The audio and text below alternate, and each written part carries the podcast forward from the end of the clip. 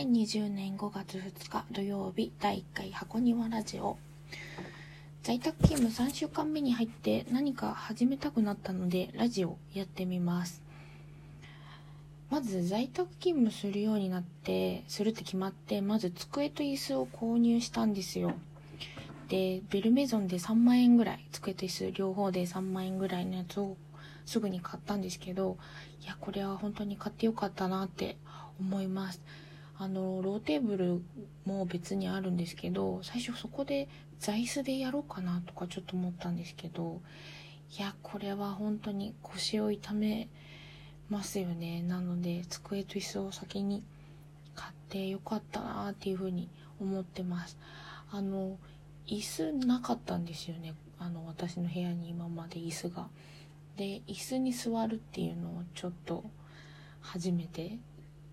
初めてというか実家を出てから椅子がない生活が長かったのでなんか椅子に座るっていうのいいなっていうふうに思って今もその椅子に座ってラジオを撮っています。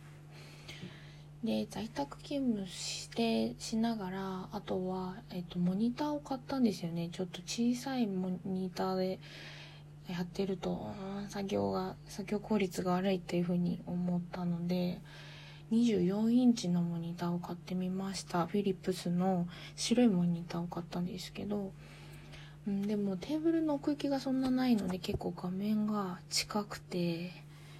なので少しこう調節できるようにモニターのアームもついでに買いました。モニターとアームあ両方合わせて2万6000円ぐらいかなって感じで。なのでこのデスク周りに急にまあ5万6千円、まあ6万円近くバーッとかけて環境を整えたんですけど、なんだかんだでね、私にしては結構大きい買い物したなっていうふうに思ってるんですけど、でも先月の4月の家計簿を締めたら、普段よりも4万円ぐらい多く余った貯蓄に回せそうな感じで終わってたんですよね。なのでこんなに大きい買い物してもさらにいつもよりもお金使ってないっていうのは結構ほんと外に出ないとお金使わないんだなっていうふうに思いましたね。なんか全然話が飛んじゃうんですけど今日めちゃくちゃ暑くなかったですか？なんか今日私頭が痛くなってしまってやばいと思ったので冷房をつけました27度ぐらいに設定して冷房をつけてで水たくさん飲むようにしてちょっと頭痛かったのでそのままベッドでしばらく寝てました。昼過ぎですね。仕事をしながらベッドでちょっと横になってでしばらくしたら復活したのでまた戻ってきて仕事始めたんですけど。なんか在宅勤務のいいところってまあな結構いいところはあるなと思うんですけどあの調子悪い時に15分寝るかっていうのができるのが本当にいいなって思っていて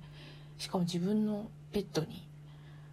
それがとっても気に入ってます。なんかあんまり寝てばっかみたいに思われてもあれなんですけど15分ぐらい横になるって結構回復しますよね。なんかそういうのもあって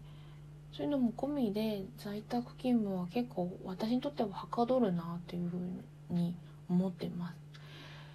あの生理休暇についてなんかこう生理の時にあの休めるように制度を整えるみたいな話があると思うんですけどあれ別に在宅勤務にしたらねなんなんかわざわざ生理休暇を取りますとか言わなくても今日は在宅勤務でとかってそれで済むんだったらそれでいいよななんて思いました。うん。生理じゃなくたってちょっと調子悪い時ってあるしな。まあ女性だけじゃなくて男性にもあるだろうし。うんなんかそういう時に今日はまあ在宅でっていうのがもっと自由にできればいいかなって思います。あと在宅勤務で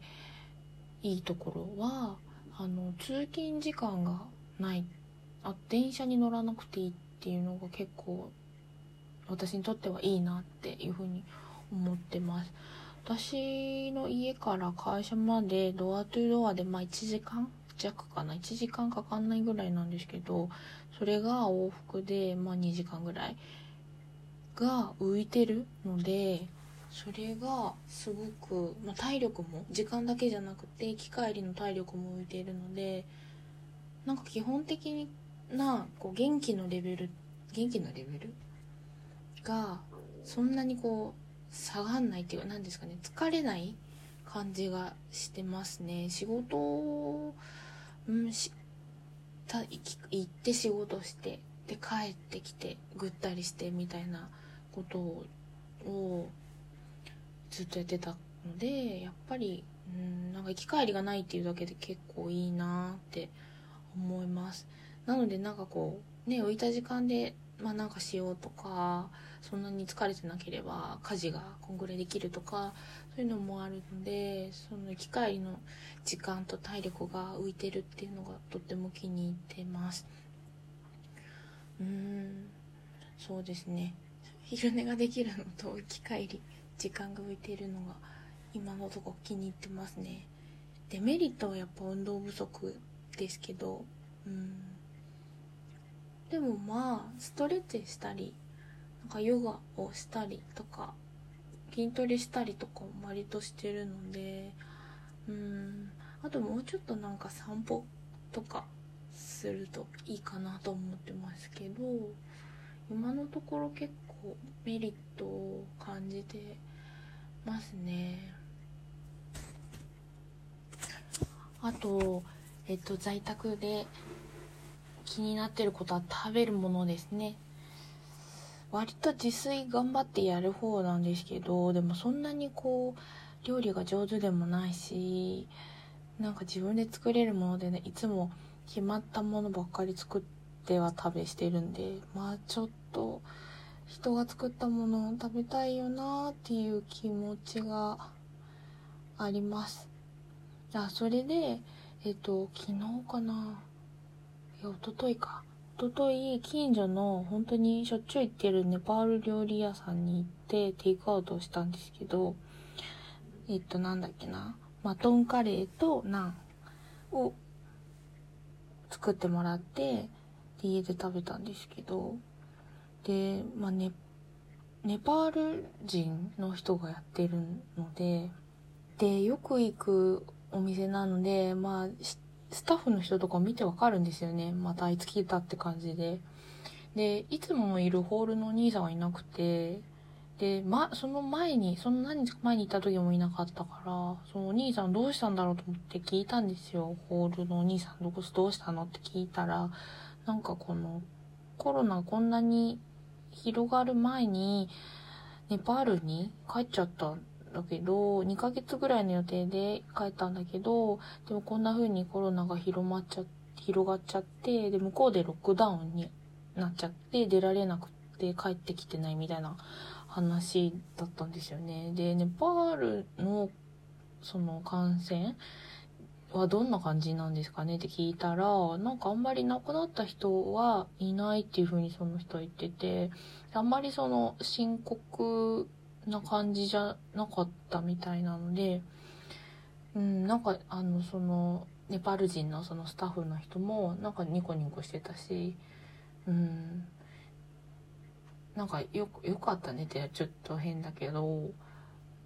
うん、なんかまあ、ね、あの、祖国が自分の国がなんか大変な状況になってるのに自分は外国にいるみたいなのってすごく心細いからまあなんかネパールがそんなに大変じゃないっていう状況が良かったねって思思ったんですよね。でどうしてこんなにこのネパールのことを心配しているかネパール人のことを心配しているかっていうと私前に飲食店で働いてた時にネパールの子と一緒に働いてたんですよ女の子で。私より年が1個か2個か下だったと思うんだけどその子と1年以上しばらく一緒に働いててであのいろんな話したりネパールの話と聞いたりね、なんかそういう話をたくさんしたネパール人の仲のいい子がいたのでなんとなくこうネパール人に対して私にはいいイメージがあってでネパールのことが気になってるんですよね。このネパール人の女の子の話はまたいつかします。というわけで今日は第1回目で在宅勤務の話とネパール料理屋さんの話をしました。なるべく続けていこうと思うのでもしよければ明日も聞いてください。終わり。